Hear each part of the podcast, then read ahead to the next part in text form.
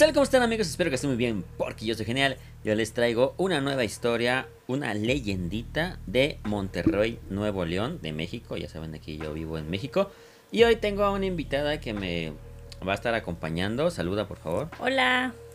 Y vamos a contarle a ella, a ver qué piensa, y a ustedes también. Espero que les guste la historia del día de hoy. Vamos a empezar. Esta se llama La leyenda de la casa de los tubos.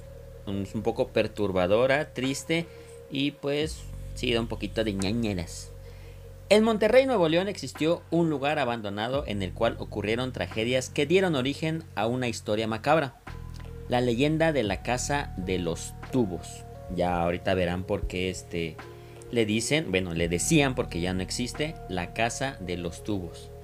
La casa de los tubos fue una construcción abandonada que se encontraba en Monterrey, Nuevo León. Este lugar fue característico por las tragedias que ocurrieron en su interior y que dieron paso a la creación de una tenebrosa leyenda.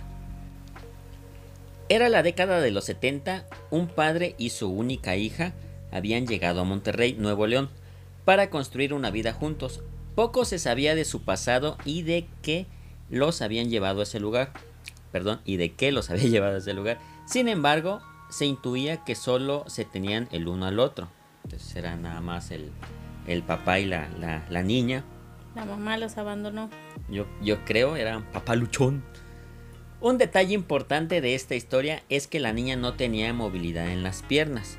Dependía por completo de su silla de ruedas y de, y de gente que la asistiera.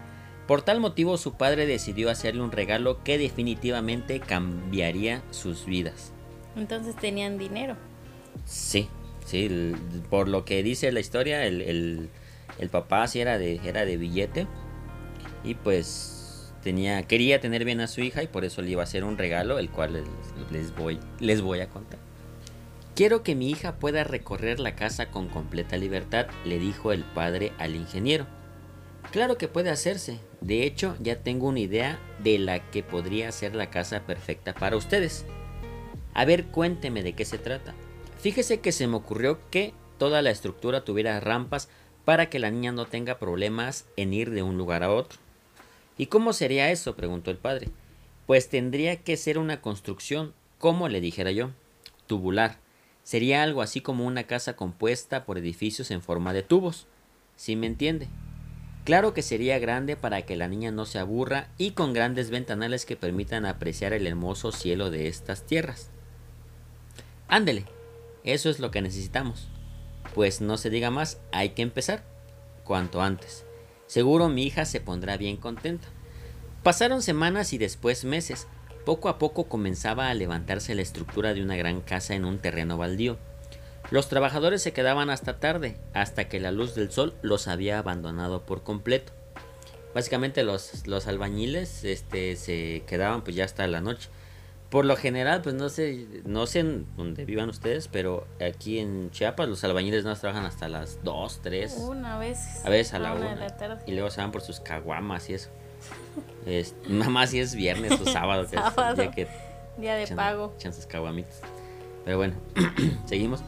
No obstante, conforme la construcción avanzaba, la tensión entre los albañiles aumentaba. Cada vez se sentían más incómodos Dentro de ellos nacía un terror inexplicable. De pronto todo empeoró.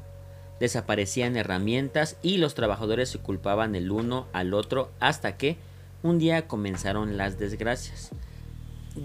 Yo he escuchado que cuando hay lugares así que están embrujados o que están este, llegando almas o espíritus, eh, el ambiente cambia. Ya me dieron escalofríos el, ambiente se pone como que muy, muy tenso, muy como que sí. Ah, he escuchado también que a veces llegan a tener frío, lleva a más frío en, tal lugar y eso.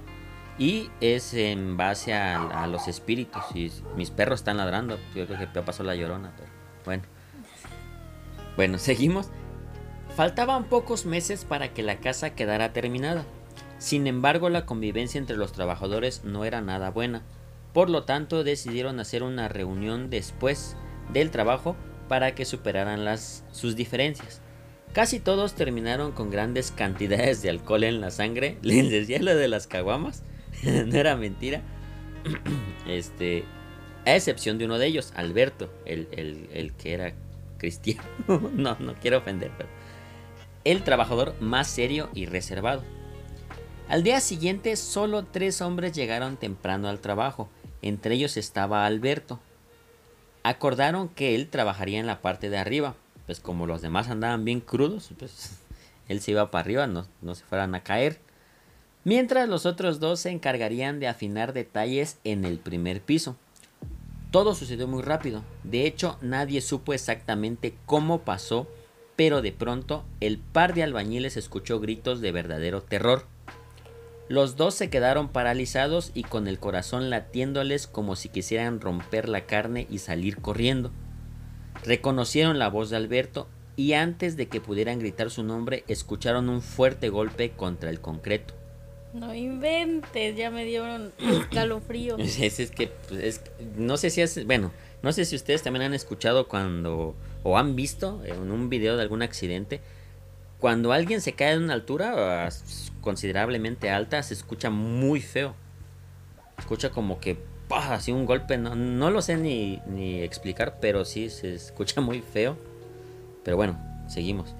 Alberto yacía muerto sobre el piso y con los ojos terriblemente abiertos, como si hubiera visto al mismísimo diablo. Después de que las autoridades recogieran el cuerpo, no se dijo nada. Solo un temor silencio- silencioso y mudo invadía los corazones de quienes ahí laboraban. Pasó poco tiempo para que la tragedia perdón, se repitiera. Mientras trabajaban, otro albañil cayó inexplicablemente por una de las ventanas, aunque antes de morir pronunció una frase que dejó fríos a los presentes. Y él dijo, no quiere que estemos aquí. A may. Este, básicamente, este, había algo, había algo muy, muy, este, muy raro que estaba pasando en, en- en esa construcción, en la construcción de, de esa casa. Y luego si te das cuenta, cuando ya empiezan a, a levantar una casa, pues ya hay más obscuridad adentro, no hay cosas, entonces, pues sí, ha de haber dado mucho miedo. Luego está enorme, ¿no? Sí, la- las obras negras, eh, como les llaman a las casas que no están construidas en su totalidad, son por alguna razón son tenebrosas. Y pues esta casa, como les digo, nunca se terminó de construir. Pero en fin, sigamos. Después de eso, muchos hombres renunciaron por temor. No obstante, la construcción no se detuvo hasta que el padre, con el fin de mostrarle a su hija el que sería su futuro hogar, la llevó. De una manera que la lógica no podría explicar, la niña llegó al piso más alto de la casa. Minutos después, mientras su padre la buscaba desesperado, escuchó un ruido estrepitoso como si un gran bulto de metal y carne hubiera caído. Su corazón lo sabía, pero no quiso creerlo, hasta que sus ojos lo vieron. Su pequeña, la única razón de su existencia, estaba muerta. No inventes. Aparte de los albañiles que murieron, ahora sí que la. Tal vez, digamos, la cerecita del pastel, aunque es un poco cruel, fue su hija. La razón por la cual estaban haciendo esa casa. Nadie quiso volver al lugar. Solo el padre, con el corazón hecho añicos, se embriagaba dentro de la casa de los tubos, hasta que, no pudiendo más con el pesar de su alma, se quitó la vida. O sea, él no lo mataron. No, también Él se se, mató. también se, exactamente, él se mató ahí y ya con eso iban cuatro, cuatro víctimas de la casa, digámoslo de esta manera. A partir de entonces la construcción se suspendió y fue abandonada. Sin embargo, se rumora que durante más de 40 años fue testigo de pactos suicidas, muertes inexplicables y apariciones.